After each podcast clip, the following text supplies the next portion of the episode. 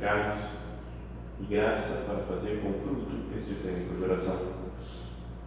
Minha Mãe Imaculada, São José, meu Pai e Senhor, meu anjo da guarda, intercedei por mim.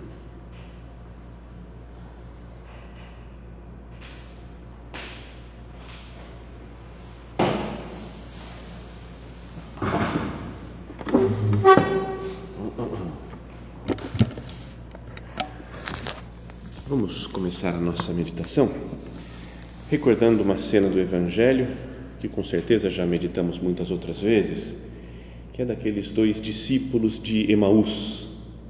Fala o Evangelho, né, no, no final do Evangelho de São Lucas, diz: nesse mesmo dia, naquele que era o primeiro da semana, o dia próprio da ressurreição do Senhor, dois discípulos caminhavam para uma aldeia chamada Emaús, distante de Jerusalém 60 estádios.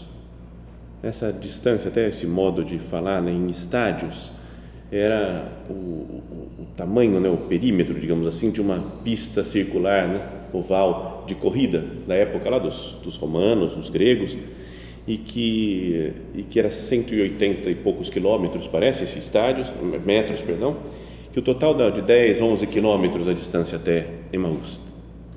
Parece que não tem muito a ver, falei daí, né? Ficar falando da distância de Jerusalém até Emaús, mas é que também a expressão estádio, essa distância, também espiritualmente pode ter um sentido de um caminhar para Deus.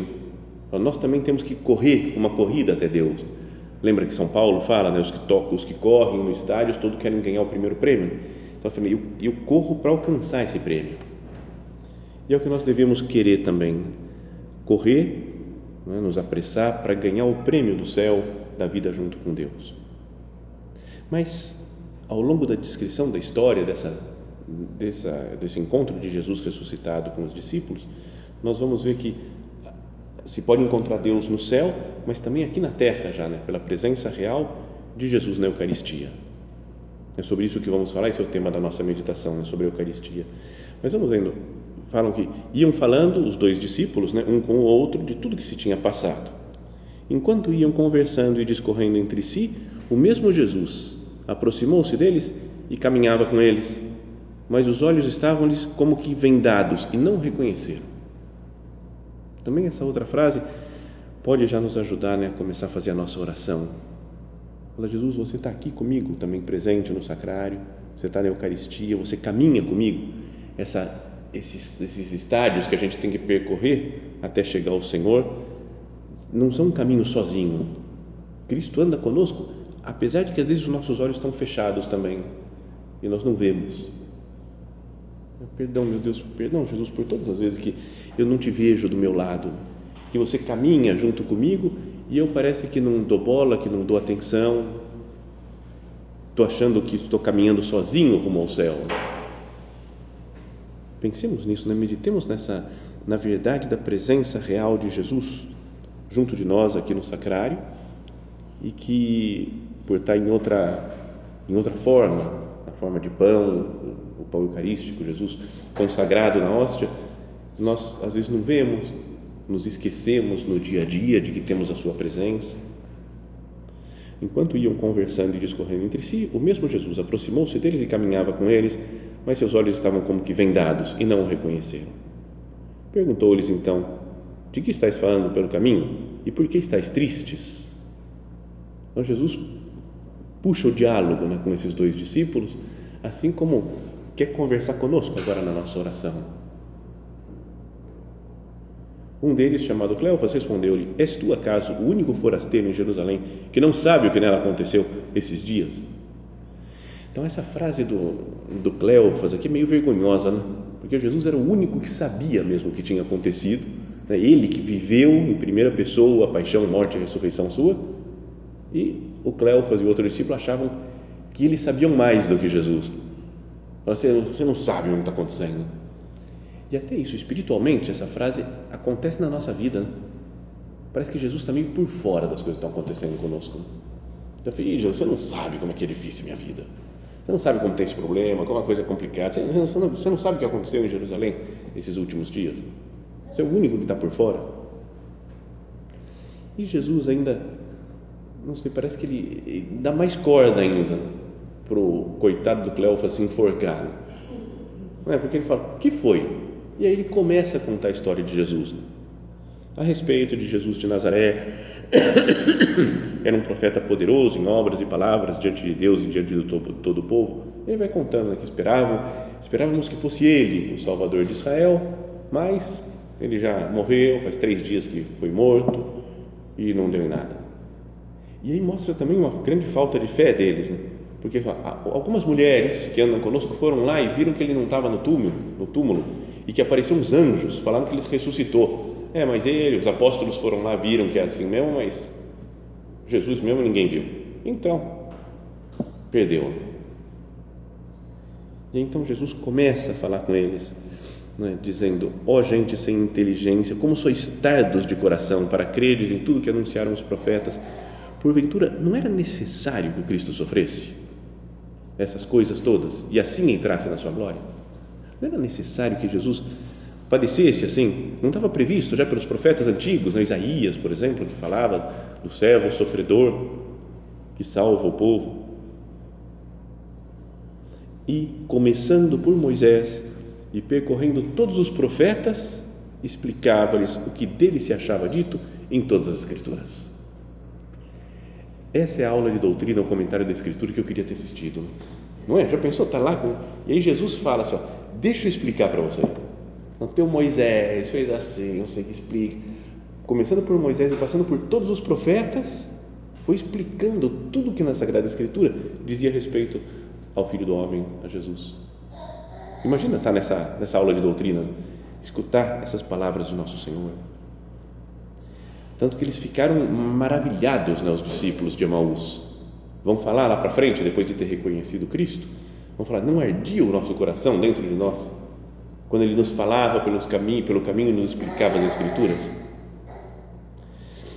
Bom, Jesus foi falando isso, depois, quando eles se aproximaram de Emaús, eles falaram: Fica conosco, porque Jesus fez menção de que ia continuar caminhando, e os dois pediram que Jesus ficasse com eles. Fica conosco, mane nobiscum. É que nós pedimos também para Jesus, Senhor, nesse meu caminhar para Deus, para o céu, quando às vezes eu estou meio cego, mane nobiscum, fica conosco, Senhor não deixa que eu, o dia decline, que se faça noite na minha alma. Fica comigo nos momentos de dificuldade, nos, nos momentos que o caminho é mais duro, mais complexo. E depois, então, entraram com Jesus em casa e ao partir o pão, e essa expressão partir o pão é como eles chamavam a Eucaristia lá no comecinho, né, nos primeiros séculos do cristianismo. Então, ao partir o pão, seus olhos se abriram e reconheceram Jesus. Então, muitos santos já na história da igreja ou comentaristas né, da Sagrada Escritura, muitos eles falam que essa cena toda da história de, dos discípulos de Emaús, vendo Jesus ressuscitado, é como que uma imagem da Santa Missa. A primeira parte é Jesus falando a palavra de Deus e explicando as Escrituras. E a segunda parte reconhece Jesus na fração do pão. Primeiro liturgia da palavra, depois liturgia eucarística. Ia ser bom até quando a gente vai à missa pensar nisso, né? lembrar disso. Agora eu estou ouvindo a palavra de Deus.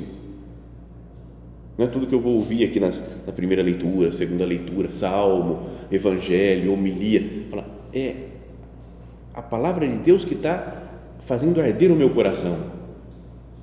E depois do ofertório em diante, toda a liturgia eucarística, é Cristo que realmente se faz presente entre nós. E é o Jesus ressuscitado. Esse Jesus que apareceu para eles, imagina quando parte o pão, abre os olhos e eles falam: É Jesus, Jesus de fato ressuscitou. Então, na Eucaristia, nós temos um encontro real com Jesus ressuscitado. Começamos agora a nossa oração dizendo: Creio firmemente que estás aqui, que me vês, que me ouves. Creio, creio de fato na presença desse Jesus ressuscitado que ressuscitou para nunca mais morrer, que permanece vivo entre nós e está vivo de maneira muito especial na Sagrada Eucaristia. Não é assim como Jesus aparecia e desaparecia depois de, depois de ressuscitado, como às vezes, né, mesmo nessa cena de, de Maús, quando reconhecem Jesus, ele desaparece. Ou às vezes fala, estando fechadas as portas por medo dos judeus, Jesus se pôs no meio deles. Né? Jesus aparecia, desaparecia, podia atravessar a parede, com o seu corpo glorioso. E atravessa né, o, o tempo e o espaço para estar aqui conosco. Creio firmemente que Jesus ressuscitado vive conosco. Uma última, acho que foi a última, último escrito, assim, a última carta né, do Papa João Paulo II, foi, se chamava precisamente assim, Mani nobiscum Domine, fica conosco, Senhor, que é essa frase dos discípulos de Emaús. E ele falava nessa carta sobre, precisamente sobre a Eucaristia.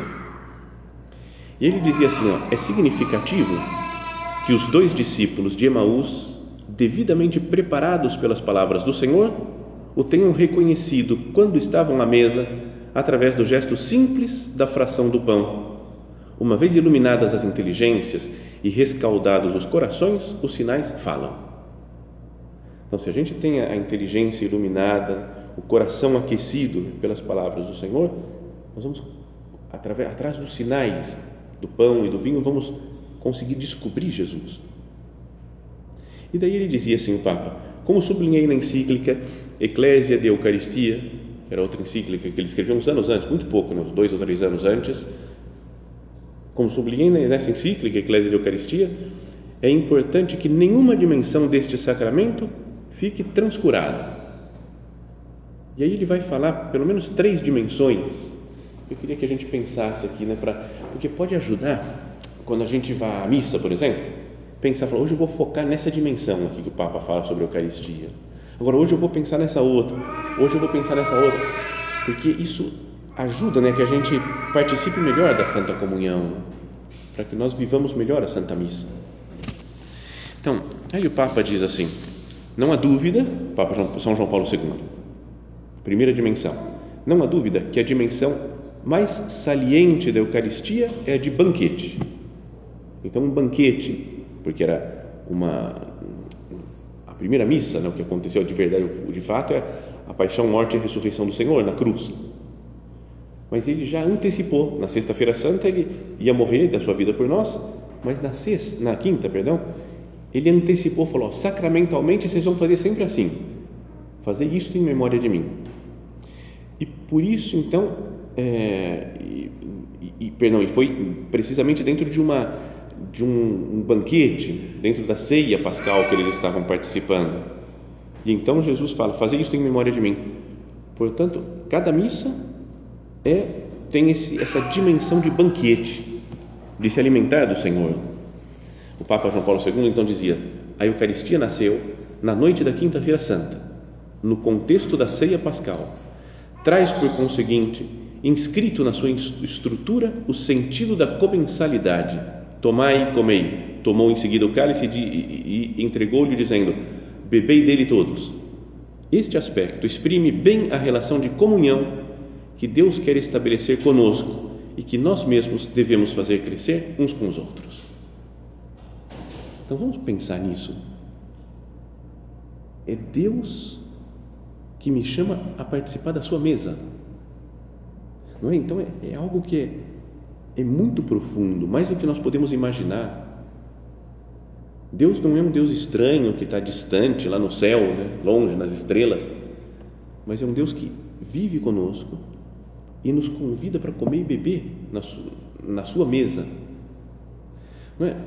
Até entre nós, quando a gente vai comer junto, quando almoça junto, quando janta junto, bebe um negócio, a gente fica mais amigo, parece. Né? Pode sentar e conversar sem nada, mas quando está comendo e bebendo, parece que ganha uma intimidade maior. Então, se nós fazemos isso com Deus, né, não é para eu ter uma intimidade muito profunda com o Senhor, Tem até uma música de igreja que diz: Que bom, Senhor, ir ao teu encontro, poder chegar e adentrar a tua casa, sentar-me contigo e partilhar da mesma mesa, te olhar, te tocar, etc. É entrar na casa de Deus e partilhar da mesma mesa. Imagina o que é isso é ganhar uma intimidade nunca antes imaginada com o próprio Deus, que é Pai, Filho e Espírito Santo. E me convida, pelo banquete eucarístico, a entrar dentro da Santíssima Trindade, a ter intimidade com o Pai, o Filho e o Espírito Santo. Sabe que um dos quadros que mais gosto, né, na verdade é um ícone, é, foi feito há muitos séculos atrás e se chama A Trindade de Rublev, ou Rubliov, a pronúncia do um russo lá que fez um quadro que tinham falado para ele fazer, acho que eram quatro, sobre a Santíssima Trindade, né? um ícone sobre a Santíssima Trindade. E o que ele fez foi pegar uma passagem do livro do Gênesis, capítulo 18. Lembra que tem uma cena que aparece um homem que aparece lá para falar com, com Abraão? E só que o homem, só que o Abraão percebe que aquele homem é um enviado de Deus.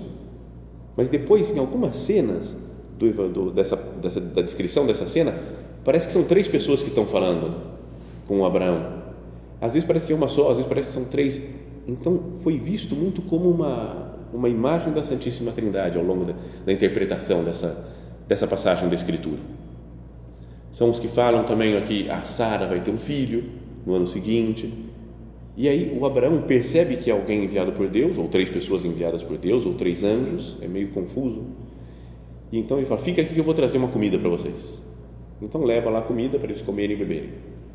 Então esse quadro, essa, esse ícone do Rubleov, ele faz, ele representa né, uma mesa com os três anjos e que pelo desenho, pelo modo como estão feitos, dá para perceber, você falou, esse daqui é o Pai, esse é o Filho e esse é o Espírito Santo. Como três pessoas, assim, e é dá para fazer muita oração. É que não dá. Se tivesse um PowerPoint e uma tela que eu ia projetando, mostrando as coisas, é muito legal. Dá para tem livro, tem um livro inteiro só sobre esse esse ícone. Que dá para tirar muitas ideias, muita luz para a nossa vida espiritual. Mas uma delas é que a mesa onde eles estão, se você repara bem embaixo tem um lugarzinho, um quadradinho, que é como que o um lugar para colocar o, as relíquias dos mártires. Sabe que embaixo do altar tem relíquia de mártir nas igrejas. E lá também é como um lugarzinho, como que dizendo, essa mesa onde está o Pai, o Filho e o Espírito Santo é a mesa eucarística. Tá?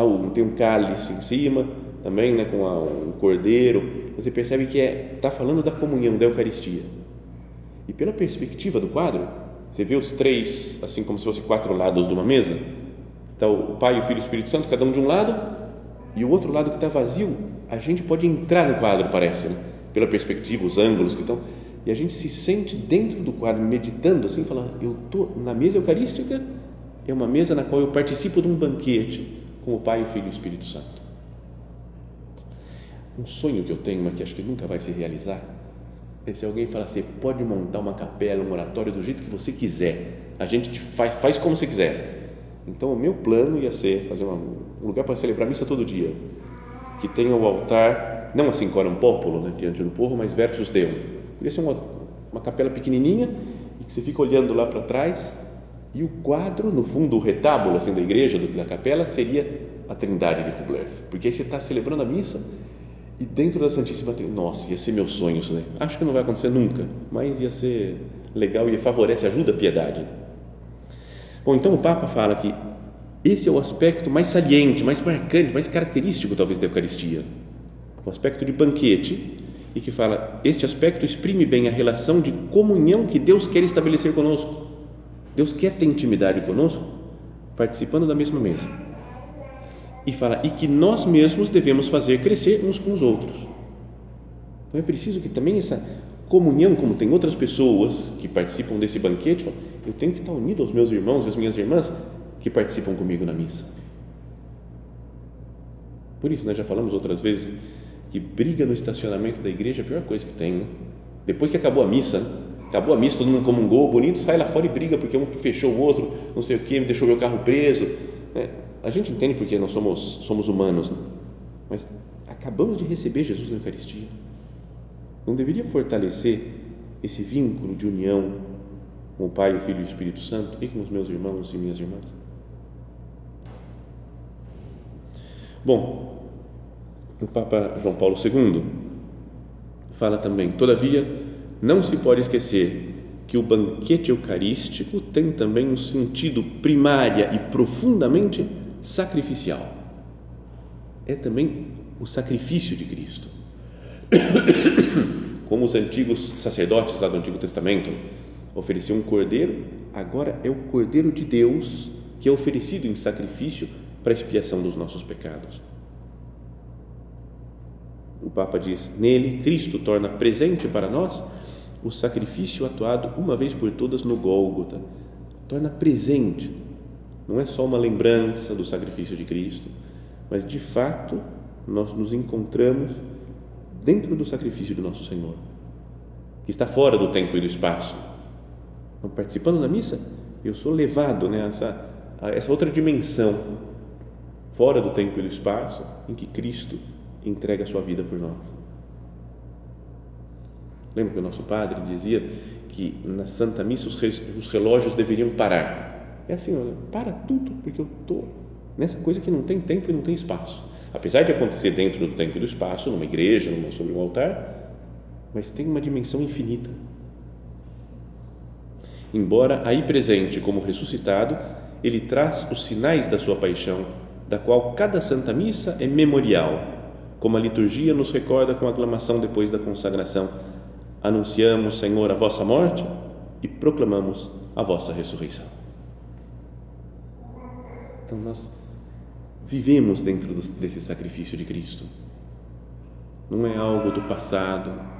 Tinha um amigo que falou que ele, às vezes ele rezava, vinha no sacrário e falava: Pô, Jesus, como eu tenho inveja daqueles primeiros apóstolos, eu das santas mulheres, porque conviveram com Eu queria muito ter morado lá na Palestina, em Israel, há dois mil anos atrás, te conhecer.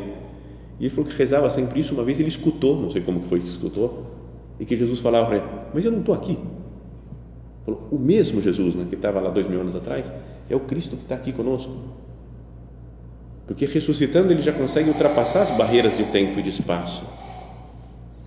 Então o sacrifício que nós participamos da missa agora é o mesmo sacrifício de Jesus na cruz. É, é a atualização, o tornar atual o mistério pascal, a paixão, morte, ressurreição de nosso Senhor, a ascensão ao céu. Então, o primeiro, a primeira dimensão que o Papa João Paulo II falava era de banquete. A segunda, que ele fala que é o principal, que é o de sacrifício, que Cristo dá vida por nós. Vivemos dentro desse, desse mistério da doação de Cristo, que é o sinal do seu amor, né? o de dimensão sacrificial. E depois, a terceira coisa que ele vai falar é a dimensão escatológica, dizendo assim: ó, ao mesmo tempo que atualiza o passado, a Eucaristia projeta-nos para o futuro da última vinda de Cristo no final da história. Este aspecto escatológico dá ao sacramento eucarístico um dinamismo cativante que imprime ao caminho cristão o passo da esperança. Então, está vendo de novo falando que está fora do tempo e do espaço, porque ele torna atual, torna presente aquele primeiro sacrifício do Senhor, né, que foi que nos perdoou nossos pecados há dois mil anos atrás, mas torna presente também o futuro, é penhor da vida eterna, falava São Tomás de Aquino que a, a Eucaristia é penhor, é como que a garantia da vida futura, que eu vou viver com Deus para sempre no céu. Jesus fala: quem come minha carne e bebe o meu sangue tem a vida eterna, e eu ressuscitarei no último dia. O primeiro verbo está no presente, né? Tem já a vida eterna. Não é que tudo bem, vai comungando aí, que assim daqui a pouco, algum dia você vai chegar lá no céu. É uma é algo que nos torna já presente o céu. Tem coisas futuras, né? Eu darei a vida eterna, mas tem já, né? perdão, eu, eu ressuscitarei no último dia, mas tem já a vida eterna. Já falamos isso outras vezes, né, em outras meditações, mas faz pensar essa como se confunde, né, em, na Eucaristia essas dimensões de tempo e espaço. Imagina uma pessoa que hoje está participando da missa, se nós participamos da missa hoje e ela mora, sei lá, na, na China, na Arábia, onde for, em qualquer lugar, ela vive comigo agora, está unido a mim porque eu, eu me uno a Cristo e ela se une a Cristo. Em Cristo nós estamos unidos. Isso me falavam quando estava lá em Roma, quando me ordenei, porque quando eu fui para lá, sabe, a gente vai estudar lá no Colégio Romano, então me despedi dos meus pais, parentes, um monte de amigos aqui.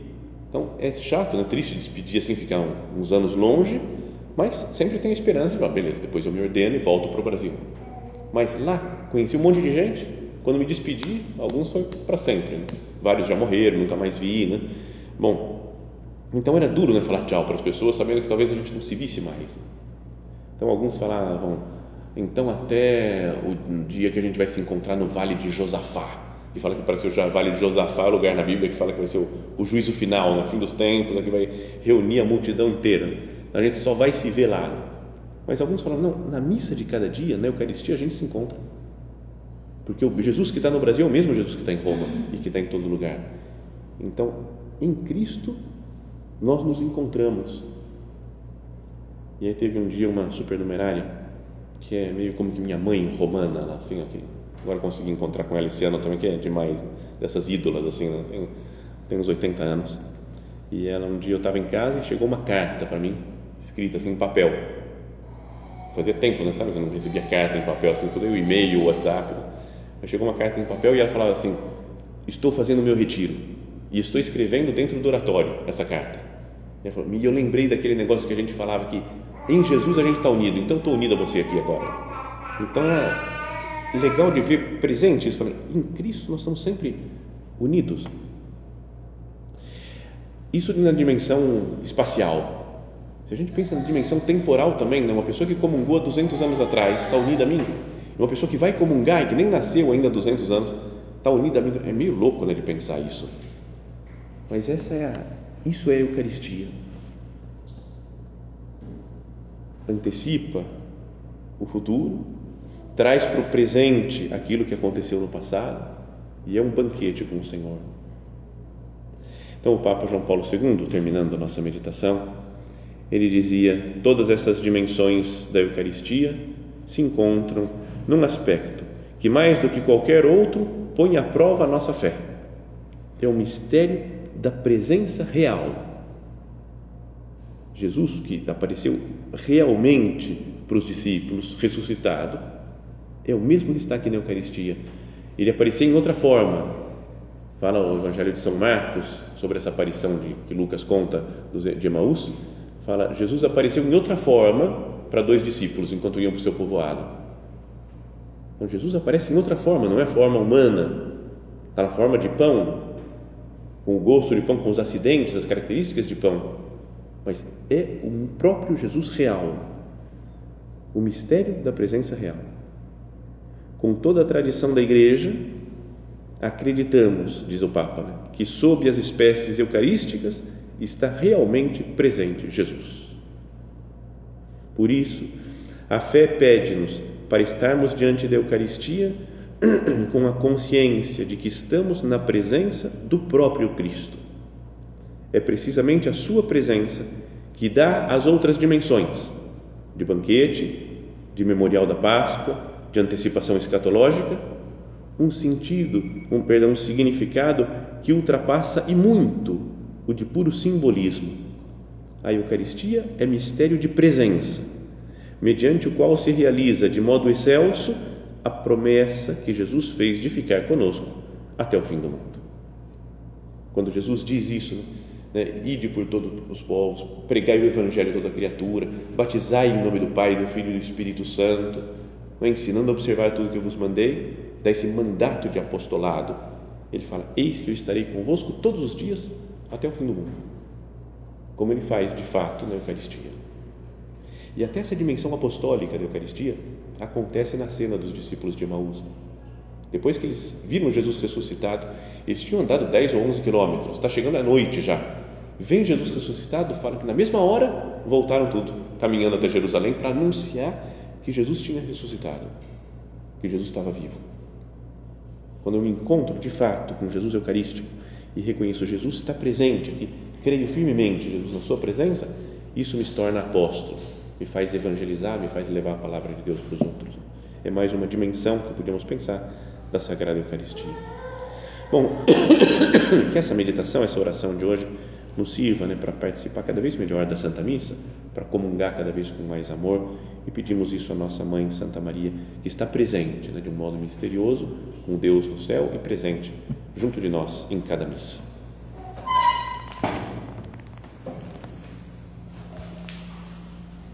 Dou-te graças, meu Deus, pelos bons propósitos, afetos e inspirações que me comunicaste nesta meditação. Peço-te ajuda para os pôr em prática minha Mãe Imaculada, São José, meu Pai e Senhor, meu anjo da guarda, intercedei por mim.